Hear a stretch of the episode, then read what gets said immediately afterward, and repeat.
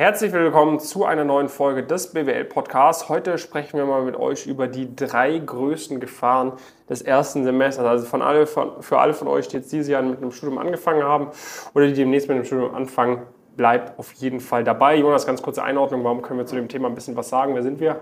Ja, mittlerweile arbeiten wir mit über 1000 Studierenden ähm, zusammen. Als äh, Pumpkin Careers betreuen wir diese praktisch Schritt für Schritt, äh, ihre hohen beruflichen Ziele, besonders im wirtschaftlichen Bereich, zu erreichen. Investment Banking, Strategieberatung das sind ja so beispielhafte ähm, ja, Bereiche, in die diese Leute gehen wollen.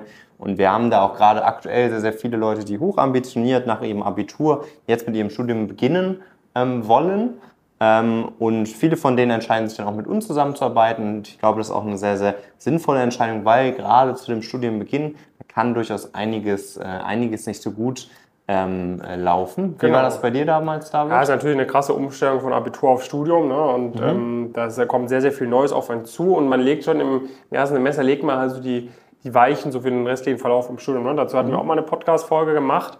Das heißt, du kommst halt sehr, sehr schnell in so eine Abwärtsspirale, wenn die Klausuren nicht laufen, du bist unzufrieden, kriegst kein Praktikum, dann fängst du auf einmal an, an dir selber zu zweifeln. Und dann, das haben wir leider sehr, sehr oft gesehen, ne, dass super Leute dann echt das erste Semester in den Sand setzen und dann kommt man da nicht mehr raus. Auf der anderen Seite, selbst wenn du nicht so ein gutes Profil hattest, wenn du dafür das erste Semester richtig abgehst, alles richtig machst, kommst du halt so eine richtig gute Aufwärtsspirale und dann läuft auch das restliche Studium richtig gut. Mhm. Also guck, dass ihr diese drei Fehler nicht macht. Und der erste Fehler, da will ich gleich mal drauf kommen, war bei mir auch so der Punkt, man muss halt schauen, dass man ins richtige Umfeld kommt oder nicht in das mhm. falsche Umfeld kommt. So, und damit meine ich vor allem zwei Sachen. Das eine ist halt so, was für Mentoren man sich so sucht, ne? Mhm. Äh, von wem man sich irgendwie Tipps abholt für den Ablauf des Studiums, wann man Praktika machen sollte, welche Klausuren man geht und und und. So ist der erste Punkt. Und zweiter Punkt ist natürlich auch das Umfeld an seinen Peers, an seinen Kommilitonen, an seinen Freunden sind das jetzt Leute, wo wirklich irgendwie an sechs von sieben Tagen äh, Alkohol konsumiert wird, ne? Mhm. Ähm, in rauen Mengen so.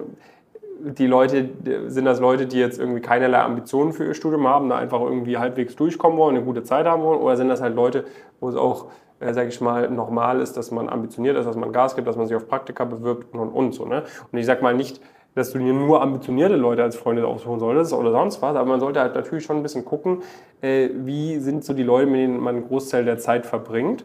Und es ist natürlich, es passiert regelmäßig, dass eigentlich Leute, die super ambitioniert sind, dann halt in ein Umfeld kommen, wo das einfach wo man sich blöd vorkommt, wenn man ambitioniert ist und dann ja. fängt man an, seine hohen Ziele sich auszureden und das Gleiche dann auch, wenn du eigentlich ambitioniert bist und dann holst du dir aber Tipps von irgendeinem Erstsemester-Mentor oder so, der sagt, ja, in den ersten vier Semestern brauchst du gar kein Praktikum machen, bekommst du eh kein Praktikum. Ne? Erst ab dem fünften Semester kann man Praktika machen dann hörst du darauf, obwohl es kompletter Quatsch ist. Und sowas haben wir leider schon oft erlebt. Natürlich gibt es auch tolle Erstsemester-Mentoren, die super gute Tipps geben, die funktionieren, aber da muss man schon ein bisschen aufpassen. Ja, das ist ja immer die Gefahr, also praktisch gegen den Strom zu schwimmen ist immer schwieriger als mit dem ganzen Schwimmen und wenn man einfach ein Umfeld hat von, von Leuten, die da mit, mit dem Strom, mit einem Schwimmen, ähm, dann ist das sehr viel, sehr viel angenehmer. Das heißt jetzt nicht, dass man da im ersten Semester nicht auch mal ein bisschen häufiger mal ausgehen kann oder sowas. Aber am Ende, wie du schon sagtest, ähm, sollte man sich, ist es einfacher im Freundeskreis zu sein, wo man ähnliche Prioritäten ähm, hat. Und ähm, das ist auch gar nicht so ein falscher Übergang, sage ich mal so grundsätzlich, weil was du ja eben schon mal angesprochen hast, man kommt in ein neues Umfeld, ähm, man hat auch man lernt neue Leute kennen, man lernt eine neue Stadt kennen. Gerade viele ambitionierte Leute ziehen ja auch wirklich, äh, wirklich um. Ähm, man hat zum ersten, viele bewerben sich zum ersten Mal überhaupt potenziell auf, auf Bewerbungen, äh, auf, auf Praktika und so weiter und so fort. Es gibt so Themen wie irgendwie ein, ein Stipendium, man kann Engagement an den meisten Unis eigentlich direkt auch von, von vornherein irgendwie machen. Eventuell mit einer sehr guten Ausgangssituation gibt es auch sowas wie Spring Weeks, die total relevant sind. Und dadurch hat man einfach auf super vielen Ebenen total viele neue Eindrücke. Und was jetzt die ganz, ganz große Gefahr ist, was wir häufig halt, äh, halt sehen, ist, ähm, dass man all diese Sachen mitnehmen möchte, was auch total verständlich ist, aber man eigentlich gar nicht die notwendige Effizienz mitbringt, um all diese Sachen auch mitzunehmen. So, weil das sind einfach zu viele Sachen. So, wenn man in jedem einzelnen dieser Dinge praktisch von Null anfängt und sich das selbst beibringt, Schritt für Schritt, ähm, dann würde es fast zwangsläufig darauf hinauslaufen, dass man in manchen dieser Themen äh, einfach nicht annähernd 100 Prozent äh, mhm. erreicht von seinem eigenen Potenzial. Das heißt, die zweite größte Gefahr ist einfach, dass man sich zu viel vornimmt und bei nichts so wirklich weiß, was zu tun ist, oder wie? Genau, also wenn man sich halt viel vornimmt, dann sollten die Sachen irgendwie effizient passieren. Und wenn sie nicht effizient passieren, dann kann man nicht viel schaffen.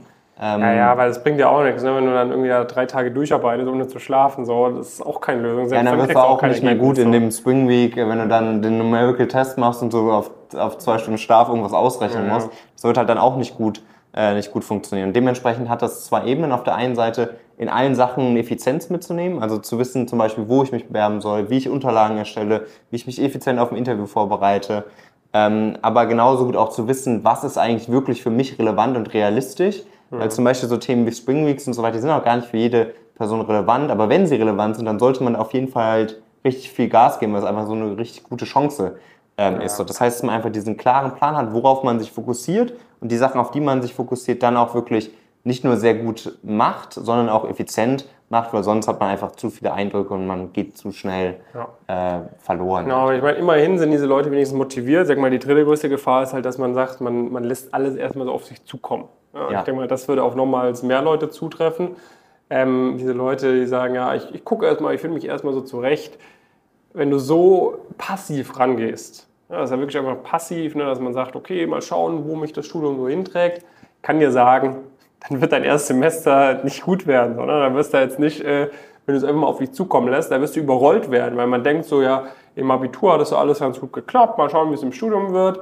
Und dann kriegst du da links, rechts eine Backpfeife vom ersten Semester und dann stehst du erstmal da, hast irgendwie mittelmäßige Noten, bist sogar vielleicht durch eine Klausur durchgeflogen und dann bereust du so, dass so, weil es macht, es macht legit keinen Sinn.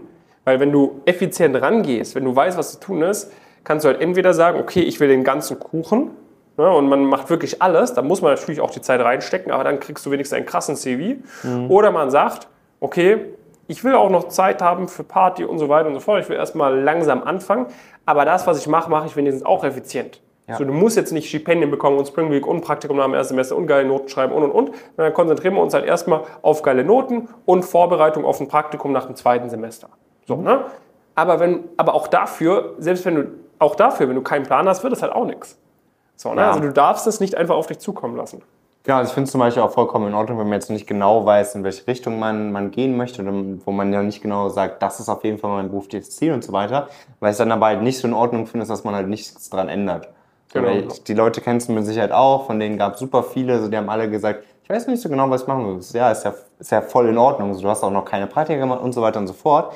Aber du kannst das ja ganz gezielt ändern. Du kannst dir natürlich auch dieses wunderbare Buch kaufen, was hier, was hier liegt. Ähm, du kannst aber auch einfach äh, dich intensiv damit auch darüber hinaus noch auseinandersetzen, äh, Veranstaltungen, Praktika machen und so weiter und so fort und einfach Erfahrungen sammeln, die dir das erlauben, ähm, dann da, da rauszugehen und klare Ziele für dich ähm, zu entwickeln. Weil das sollte auf jeden Fall äh, dein, dein Einspruch äh, sein, dann einfach so passiv zu sagen, ich guck mal, was so passiert und so weiter. Das ist ja, keine gute Lösung, um nachhaltig irgendwie wirklich erfolgreich zu sein, sondern dann solltest du wirklich das irgendwie dich und dein Leben in die eigene Hand äh, nehmen und versuchen, was an den jeweiligen Situationen auch zu ändern. Also wenn du einfach so passiv dich weitertreiben lassen willst, dann äh, beende jetzt einfach das Video und mach weiter deine passiven Sachen. Aber wenn du sagst, ich will mein Leben in die eigene Hand nehmen, ich will erfolgreich werden in meinem Studium, dann geh jetzt mal auf unsere Webseite auch und trag dich einfach mal einfach ein für ein Erstgespräch bezüglich unseres Coachings. Dann können wir dich einfach mal ein bisschen besser kennenlernen und können schauen, ob du da nicht auch zu uns kommst. Wie gesagt, wir haben etliche Leute an den ganzen Unis, die da jetzt anfangen, die schon bei uns dabei sind.